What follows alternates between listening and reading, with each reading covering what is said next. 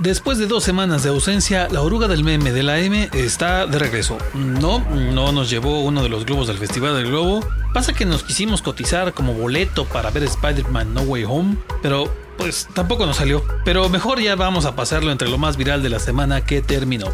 En la ruta de hoy, el dramático triunfo de la poderosísima fiera, las novedades en la Feria de León para el 2022 y el inicio de la vacunación de la generación Z. Soy Toño Castro y empezamos el viaje en esta oruga donde sí se cuidan los michis, no como en el rastro municipal. Ahorita le platico.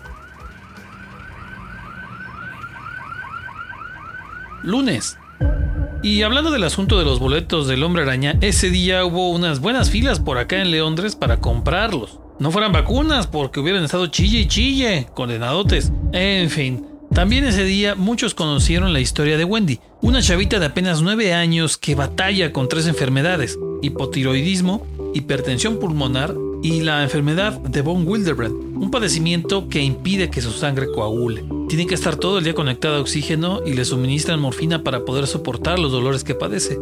Lo más gacho es que el IMSS dejó de atenderla porque dijeron que no tenían capacidad para eso. Algo bien triste, de verdad. Su familia ahora busca apoyo económico para contratar especialistas para que le den nuevos diagnósticos y no dejar la esperanza de que ella mejore en su salud. Raza, ojalá puedan cooperar para poder aliviar a Wendy. La pueden contactar en el 477-635-7954.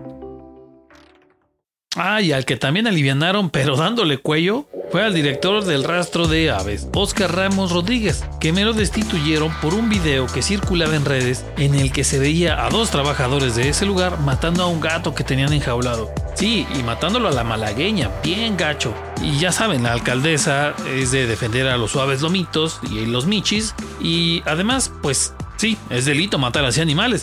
Así que vas para afuera. ¡Qué bueno! Ojalá sea grave.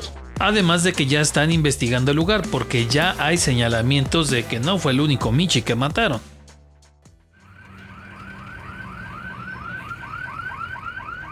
Martes. Hace apenas dos meses, hasta parecía la pura verdad con el malecón del río, que sí parecía río, con harta agua que iba en su cauce porque estaban desfogando la presa del palote. Ya ve, llovió muchísimo. Muy contentotes y todo de ver que llevaba agua, pero ahora Ahora no hay agua. Y de catafixia nos dejó una capa blanca, ahí medio rara, que parece suciedad y huele bastante gacho. Y ese martes se movió la nota sobre ese asunto. Que si es de las tenerías, que si es de otros químicos que echan en los drenajes, que si olía animales muertos. Bueno, hartas teorías de los todólogos de las redes sociales, usted ya se la sabe. Pero Zapal solo dijo que esa capa blanca es de un material de origen natural. Dicen, dicen, dicen y que iban a investigar si se relacionaba con reportes de malos olores en otras zonas de la ciudad. Vayan ustedes a saber qué día entre era, pues. También ese día, varios sí nos enojamos porque vimos una de muchas historias que ya hay del diario en la ciudad. Edgar, un leonés que vive por ahí por la estación de bomberos del Boulevard Madrazo, andaba haciendo ejercicio en un parque ahí por su casa pero en eso le cayeron los lacras para querer tumbarlo y como se resistió al asalto, le clavaron un cuchillo cerca de las costillas y además lo golpearon. Yo no sé cómo Edgar logró sacar fuerzas para todavía caminarle a la estación de bomberos y pedir ayuda. Lo pudieron auxiliar y lo llevaron a un hospital. Ahí se reportó delicado, pero logró salvarse. ¿Verdad que da coraje? Y lo peor es que es de muchas que hay diario en la ciudad. Caray.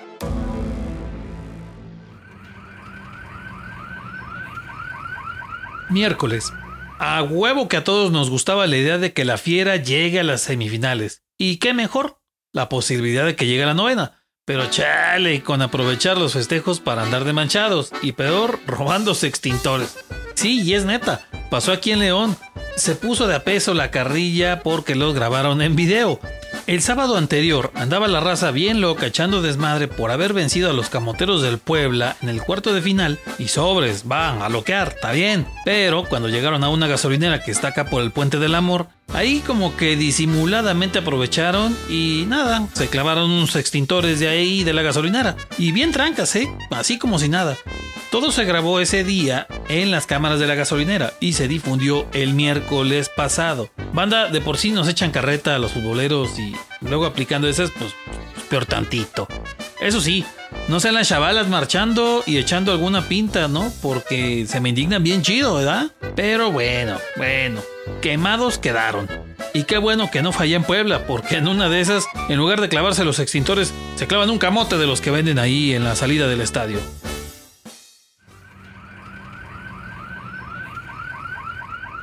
Jueves. Ya todos sabíamos que ahí viene la Feria 2022. Y ya hasta hay anuncios en la calle y toda la cosa. Pero ese día volvió a hacer ruido el asunto de la Feria de León 2022 porque filtraron algunos cambios que van a tener. Resulta que se va a instalar un lienzo charro portátil. Sí, hagan de cuenta como si fuera de Lego, pero tamaño real. Y ahí habrá espectáculos secuestres. Sí, con caballos, pues. Pero el asunto de las corridas de toros como parte de los festejos de la fundación de la ciudad va a seguir, pero en la Plaza de Toros La Luz. Se querían hacer en la feria, pero a la alcaldesa como que no le latió y pues ya mejor le cambiaron a la movida. Hiciste lo correcto, Bob. Además, la expo ganadera, ahí donde hay vacas, reses, borregos y demás, esa la van a pasar al Parque Explora, porque las instalaciones que tiene ahí dentro de la feria pues ya están obsoletas. Hay que decirlo, es la única área que no han renovado de todas las instalaciones de la feria.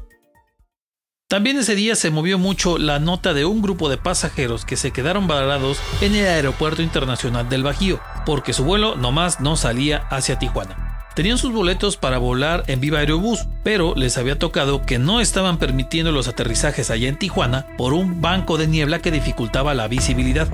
Pero venga, había algunos que llevaban hasta tres días ahí esperando a poder volar. Y ya, mejor se hubieran ido en camión, hombre, ya, llegaban más rápido. Algo tiene ese vuelo, y esa línea en particular, porque se acuerda del avión que se le incendió una turbina, sí, efectivamente, era de esa misma aerolínea y sí, también iba para Tijuana. Tan salados.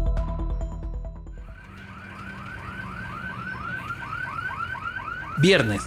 Caravanas de Guardia Nacional, grupos de motos de las Fuerzas de Seguridad Pública del Estado, camionetas con militares, policías municipales, hasta las benditas y famosas superpatrullas, bien veloces en automóviles de lujo, ya vemos de todo en las carreteras de Guanajuato, pero aún así están entre las más peligrosas del país. Específicamente la carretera que va de Querétaro a Irapuato, que pasa por Seraya, la famosa Panamericana. Pero en ese tramo que pasa cerca de la ciudad cajetera, hay hasta 27 asaltos por día a camiones de transporte. Ese viernes se movieron mucho los testimonios en video de transportistas que han sido asaltados en esa parte de esa carretera. Porque sí, así a lo descarado se atracan a varios del diario. Y tampoco crea que son simples bandoleros, ¿eh?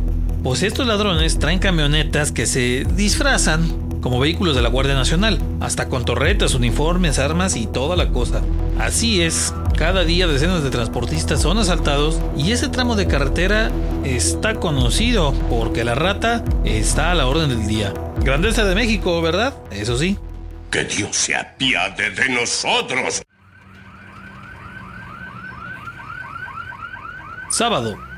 Ese día le tocó por fin a la generación Z sentir el poder de la Pfizer. Empezó la vacunada de los de 15 a 17 en todo el estado, y acá en León se dejaron ir unas buenas filas en el primer día. Después de la lluvia de amparos que le cayó al gobierno federal, pues ya medio torcieron el brazo y empezaron a vacunar a toda la población de 15 a 17. Y digo medio torcieron el brazo porque todavía faltan los de 12 a 15, porque la Pfizer también se les puede aplicar desde los 12 años. Pero bueno, al menos ya se les vacunó a los mentados adolescentes y pues agárrense que en enero les toca regresar a los salones. Y no, hasta ahora no se ha suspendido el regreso a clases por la variante Omicron. Así que truchas para regresar a los salones, chavos. Y a los que no vacunaron y de todos modos les dio la fiebre de sábado en la noche, fue a los futboleros de la ciudad. No, no precisamente fue de esa fiebre que además ya es muy retro. Yo hablo de un verdadero loquerón que se armó primero en el Estadio León con el partido de vuelta de la semifinal de la Liga MX. Los Tigres de la Autónoma de Nuevo León llegaron muy bravos, sintiéndose ya en la final y confiados en que ya se la han aplicado al León. Piojo Herrera hizo unos cambios más chafas que el actual logo del gobierno municipal de León y así la poderosísima fiera los dejó fuera de la final con un gol al minuto 85. Ahí en el estadio hasta se andaban armando los madrazos, pero se alivianó la banda y ya, salieron y en la calle la pura festejación. Porque la fiera va por la novena. ¿Cómo de que no? Domingo. Ya el otro día, entre la cruda y demás, salieron los videos del clientazazazo de León, el Piojo Herrera, que se me deschavetó y le gritó de madres a la afición de León. Y también salieron algunos videos del francés André Pierre Rignac, que también, bajita la mano, le andaba tirando carreta a la afición de León cuando iba a empezar el partido. Así que ya lo sabemos, esos tigres blancas palomitas no son, pero mientras ya se pueden ir a ver la final desde la comodidad de sus casitas. suerte la próxima vez, amigo. Y en temas más agradables, aunque en los supermercados la Navidad les llegó desde apenitas después de guardar el papel picado del Día de Muertos y guardar las fotos de Mamá Coco, el domingo fue cuando la Navidad llegó en su esplendor aquí a León. El domingo se hizo el encendido de los adornos navideños en el centro de la ciudad y mucha raza se dejó caer a tomarse sus fotos. Estos adornos los pusieron en Plaza Principal, en la calle Madero, en el López Mateos y claro, en el Arco de la Calzada también se pusieron algunos. Hasta eso sí se ve coqueto, ¿para qué negarlo? Pero por favor, nomás mm, con tanta lucecita y todo, no se olviden seguir usando cubrebocas y lavándose sus manitas para que podamos ir a echar ponche más tranquilos el meritito día de Navidad. A cuidarse todos. Así terminamos la ruta de hoy de la oruga del meme. Bájese en orden y la próxima semana los esperamos para otra ruta. Y recuerden que la oruga del meme pasa por Spotify, Google Podcast, Apple Podcast, YouTube y Facebook. Y sí, también saludos a los que nos escuchan hasta en Alaska y aunque no lo crea usted, en Alemania también.